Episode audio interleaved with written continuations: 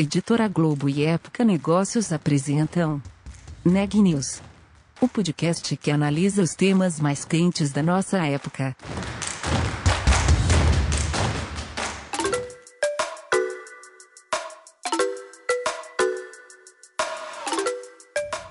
Olá, eu sou Juliana Calzin, de Época Negócios, e você está ouvindo mais um episódio do Neg News, nossa série de podcasts sobre como navegar e liderar em tempos de incerteza. A pandemia acelerou o crescimento do ensino à distância de uma maneira que ninguém imaginava. A revolução não tem volta, e mesmo com o retorno parcial às salas de aula, o EAD continua firme e forte. Matheus Goto traz mais detalhes sobre o futuro desse modelo. Eu conversei com o Roberto Valério, diretor-presidente da Croton. A empresa de ensino superior viu os números subirem de forma surpreendente na pandemia e a projeção do executivo é otimista para os próximos anos. Confira a seguir. Roberto, seja bem-vindo ao Neg News. Muito obrigado pela participação, pela disponibilidade. A ideia do nosso papo hoje é falar sobre o futuro do ensino à distância. Com a pandemia, o EAD teve aí esse crescimento é, jamais imaginado e é, eu queria saber, você acha que essa tendência vai prevalecer mesmo com o fim do isolamento? Legal. Matheus, muito obrigado por me receber. É um prazer poder estar aqui batendo esse papo contigo, né? E e participando aqui junto com o público do, do Neg News. É, cara, uma excelente pergunta. É, sim, a resposta é sim. É, a educação à distância, que já vinha crescendo né, com bastante representatividade nos últimos anos, é, com o avanço da tecnologia, das redes de telecomunicações e com a pandemia, certamente vai mudar a maneira como as pessoas é, consomem, né? Vou chamar de consomem ou aprendem, né? Consomem educação ou aprendem.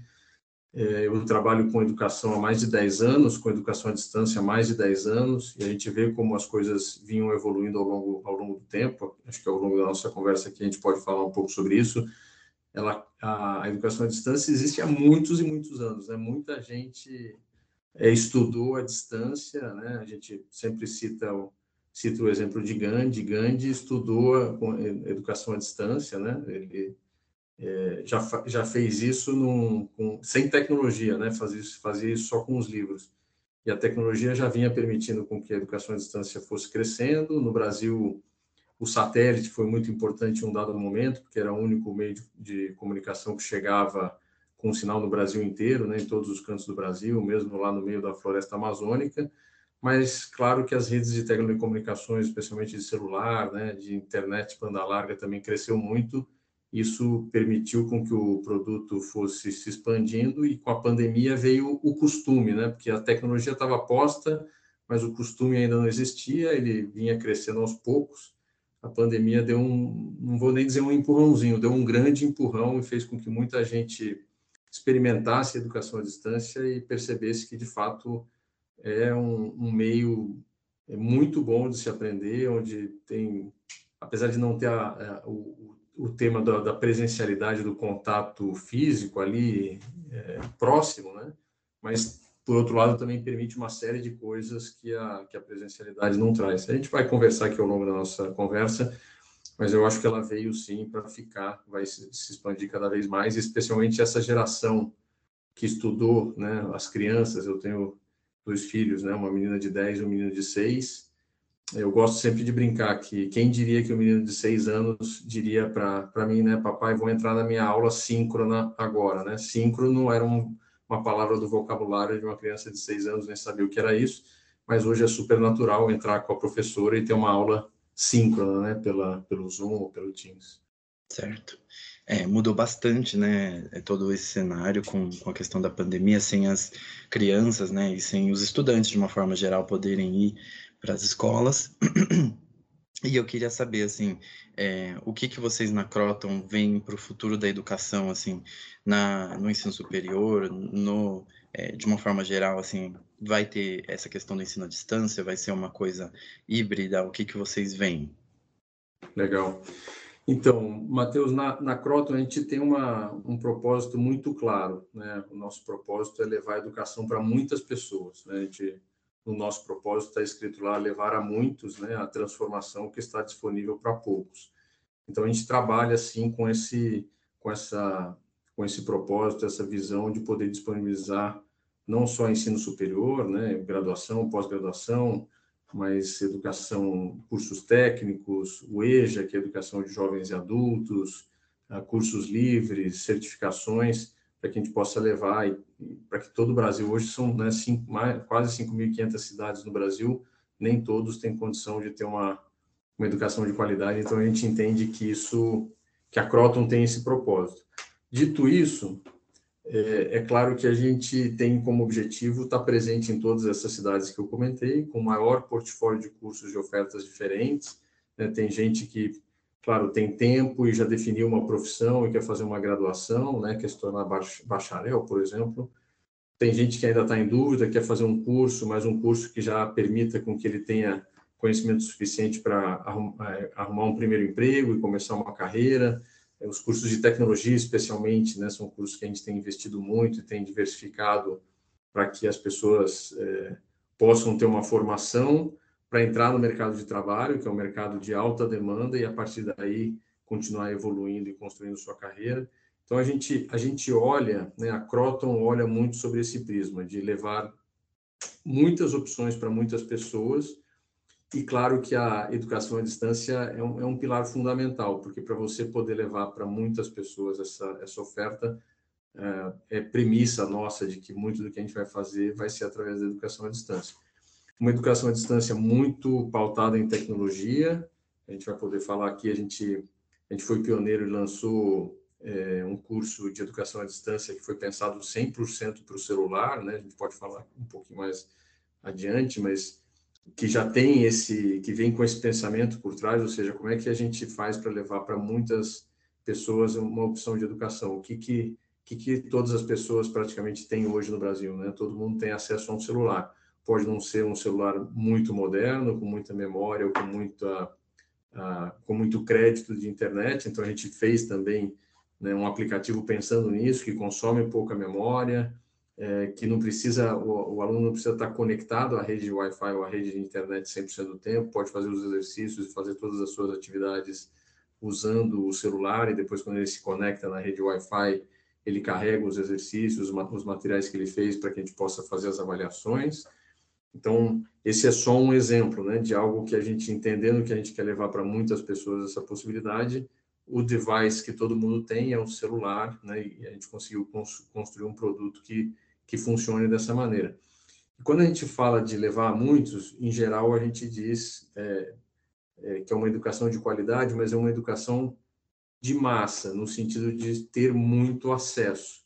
Então, o próximo passo, né, que é o, prazo, o passo que a gente tem avançado cada vez mais, é o passo da personalização, que é o uso da tecnologia para que a gente possa identificar, né, e, e, identificar a performance do aluno, desde como ele performou num determinado exercício, se ele respondeu o quiz corretamente, como ele performou na prova, e se aquela performance da prova está atrelada ao fato dele ter feito a prova sem ter estudado os conteúdos, porque a gente identifica lá que ele não assistiu os vídeos ou que não leu os textos, porque não teve acesso àquela base, né, através de toda uma uma rede de tagueamento dos nossos conteúdos para que a gente possa, de fato, ter essa informação e ajudar o nosso aluno a aprender. Ou seja, na medida que eu dou acesso a, muitos, a muitas pessoas, mas também tenho a capacidade de dizer para ela, né, no seu caso, Matheus, é, pelo exercício que você acabou de fazer aqui, me parece que você não assimilou esse determinado conteúdo, está aqui mais um texto, um podcast ou mais um vídeo para que você possa absorver esse conteúdo e dê seu próximo passo. Então,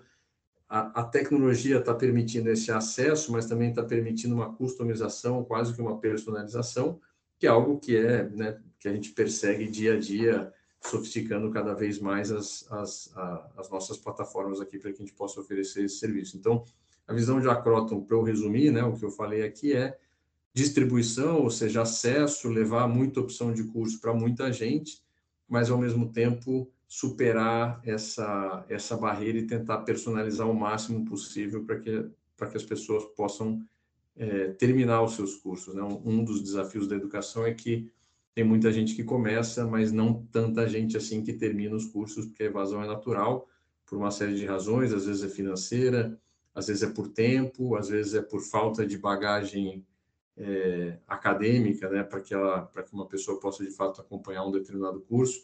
Então, com informação você consegue ir ah, é, ajudando essa esse aluno a ir até o final do curso, né, que é um, um, é um grande objetivo para nós aqui. Legal. É, você citou várias é, plataformas, várias estratégias, né, que a tecnologia permitiu criar, né, é, nesse contexto digital. E eu queria saber se na pandemia é, teve plataformas, ferramentas novas que foram implementadas, é, ou, ou algumas que eram já anteriores, já existentes, que foram aprimoradas. O, o que, que a pandemia trouxe de transformação? Tá certo.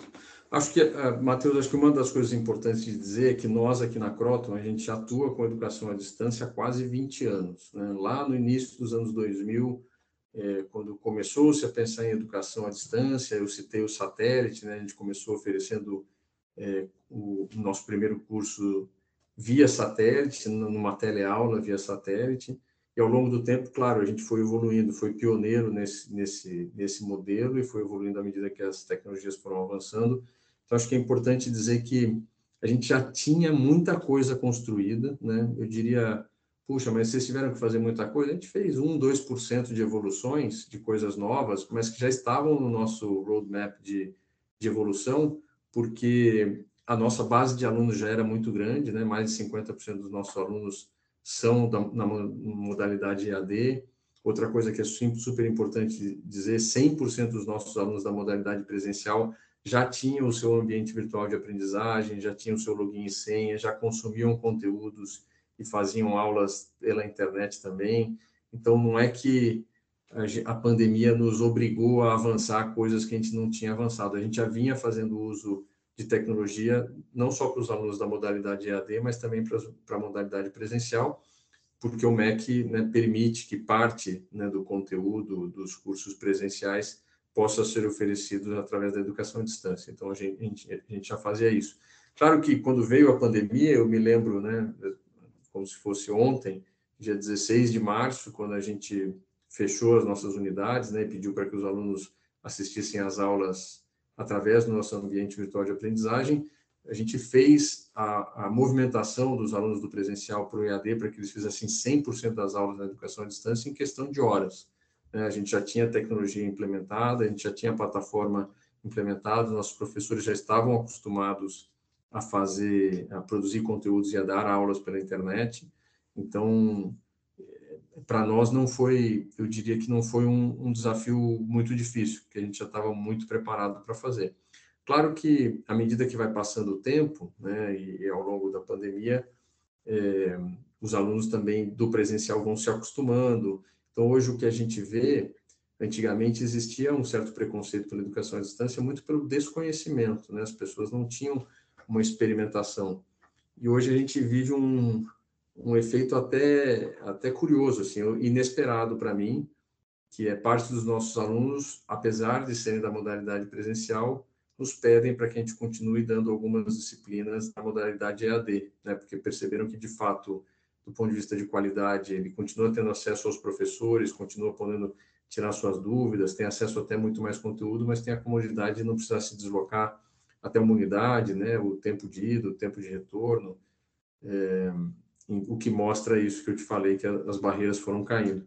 Mas para nós, a educação à distância já era parte do que a gente fazia. Acho que a gente está num ponto diferente, Matheus, em comparação com a média de mercado, a gente já estava num ponto de sofisticação, que foi esse que eu te comentei, a gente lançou em 2020, né? a gente começou esse trabalho da metade de 2019, logo no começo de 2020, antes da pandemia, a gente já tinha lançado a nossa marca, é, chamada Ampli, né, que é a marca que a gente, inclusive, fez uma parceria recente com a TIM, que é essa marca que eu te comentei, que foi uma marca pensada, né, construída do zero, num conceito de edtech, né, de startups. A gente separou um time dentro da Croton e disse, olha, todos os recursos da Croton estão disponíveis. Então, todo o pessoal que conhece de regulação, nossos advogados, nossos estúdios, os conteúdos que a gente já produziu, é, as aulas, né, os professores, vocês podem utilizar tudo que vocês quiserem daqui da nossa estrutura, só que a missão de vocês é criar algo que seja realmente diferente, que possa chegar em todos os cantos do Brasil, né, que possa ser acessível a todos. E foi aí que veio a Ampli com esse conceito de ser um curso, né, um aplicativo onde os, o curso roda em um aplicativo dentro do celular, pensado numa experiência de celular para quem não tem tanto acesso assim, né, inclusive com características muito inovadoras. É, por exemplo, o nosso curso que foi feito para o celular dentro de Ampli, ele, o aluno não, não, precisa tirar férias. Se ele quiser fazer todas as disciplinas sequenciais e terminar o curso antes, então ele pode é, economizar um ano, por exemplo, no curso de administração, porque ele não tem as férias que naturalmente consomem tempo, né? É, do calendário das, das pessoas. Então, quando veio a pandemia, a gente já estava, inclusive, preparado com esse produto, porque a gente já estava num passo além de fazer inovação, de buscar uma disrupção, e a missão que foi dada para o time aqui, né, para a startup que a gente criou aqui dentro, deu autonomia para eles, foi exatamente isso. A gente gostaria que alguém dentro da nossa empresa fizesse a disrupção, né, e não que alguém fora fizesse a disrupção e, de alguma maneira, criasse um produto é, que fosse melhor para o usuário do que o que a gente já tem. E a gente está tá indo muito bem com esse produto, por isso até a parceria com a TIM, né, que a gente entende que é, vai ser um, um, casamento assim perfeito, porque eles têm 50 milhões de clientes né, no, espalhados pelo Brasil inteiro.